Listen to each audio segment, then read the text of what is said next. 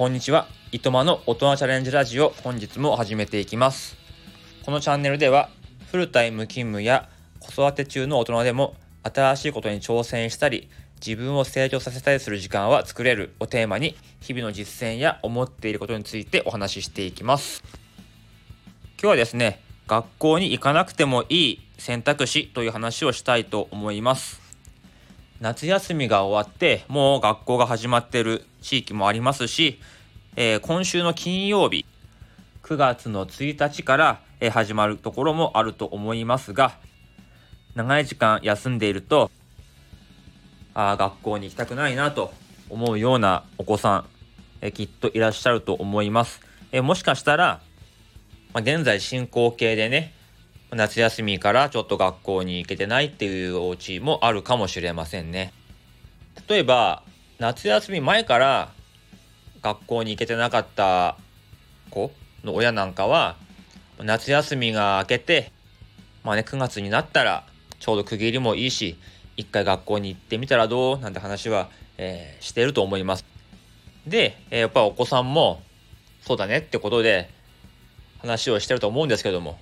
いざね、1週間後、3日後に学校が迫ってくるとなると、あやっぱりいけないかもっていう風になってくるんじゃないですかね。そうなってくると、親御さんは、え、でも、9月から行くって言ったじゃないってことで、ちょっと子供をせかしてしまう。そんなこともあると思います。でも、よく考えると自分もですけど、日付で自分の気持ちって切り替えられませんよね。この嫌な気持ちを、嫌な気持ちは何月何日になったら消えるとか、この不安な気持ちは来週には必ず消えるとか、そんなことってないじゃないですか。確かに区切りはいい。でも、そこに気持ちを持っていくことって難しいし、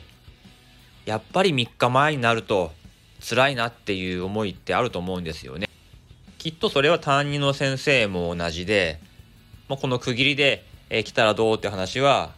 三者面談とか夏休み前のね面談とかでもお話ししたんじゃないかなっていうふうに思うんですよ。でその大人がね、まあ、先生親を含む大人が、子供にちょっと学校に行きなさいっていうのは、うん、子供のことを思ってる面ももちろんあるんですけど例えば親だったら子供に休まれてしまうと自分も仕事を休まなければいけなくなっちゃうとかありますしえ学校の先生も学校に来てもらわないと自分のクラスには不登校の生徒がいるとか不登校の生徒を抱えてると、ま、そこの親御さんとのやり取りで、ま、学校はうちの子に対して何もしてくれないって思ってるんじゃないかとかそういうことを言われるんじゃないかとか思ったりするのでうんやっぱり全員ね揃ってるに越したことはないんですよね。うん、だからまあ学校に行きなさい行きなさいっていう面もあると思うんですよ。ただこの場合って子供の気持ちに寄り添ってないですよね。行きたくないっていう子供の気持ちは後回しでとりあえず大人の都合で、まあ、学校行けとか来いとか言ってる。でも子供からしたらまだ学校に行けるような気持ちになってないことってありますよね。で、そもそもその休まなきゃいけない原因が解決していない場合があったりすると、まあ、いくらね大人が言ってもそれはいけないですよね。その中で行け行けとか来い来い言われるとまあ、自分の気持ちを分かってもらえないっていうふうに、えー、思ったり大人のねそういう期待に応えられない自分ってやっぱダメなんだとかもっとこうネガティブになってしまうとか一人でいるとやっぱり考えがねこう狭まって深いところまでこう狭まってしまうのでまあどんどんどんどん悪い方向になっていってしまうことってあると思うんですよね。そういう時に、まあ、そりゃね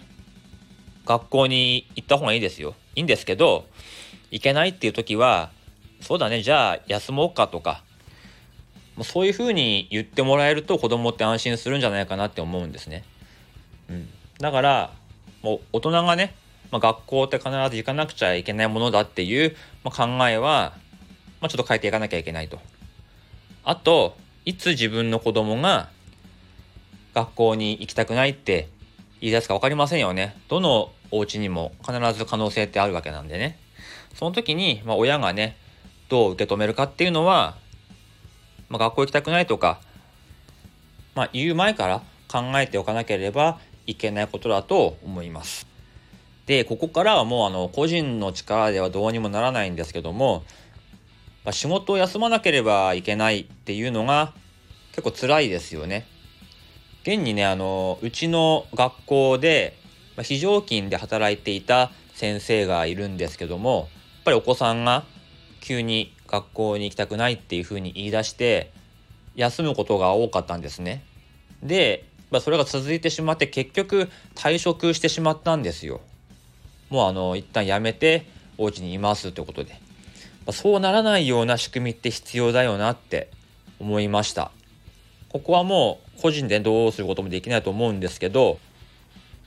まあ、正規非正規にかかわらずそういう理由で休まなければいけないこともやっぱりあると。それに対して休むとか退職っていう選択をした時に何の保証もないっていうのは結構辛いですよね。辞める大人も辛いし自分のせいで、まあ、お母さんお父さんが仕事を辞めてしまったでもちょっと学校に行くのは辛いとか、うん、もっと子供にもねなんかこう責任を押し付けてしまうとかいうふうなことってありますね。まあ、この話というかこの不登校問題に関してはもう10人いたら10パターン、えー、ありますから何か一つねこう結論を出すようなことで絶対言えないことですから、まあ、結局結論もないんですけども僕がやっぱ思ってるのは、まあ、学校に行かなくちゃいけないっ絶対行かなくちゃいけないっていう発想は大人子供含めて変えていった方がいいよってこととあと親側がねそっか大丈夫だよとりあえず行けるようになるまで待ってみようかとかこう余裕を持ってね子供にそういう気持ちを伝えて待てる、まあ、安心して自分の仕事の保証もあって待てるような、まあ、仕組みっていうのが必要だよなっていうふうに思いました。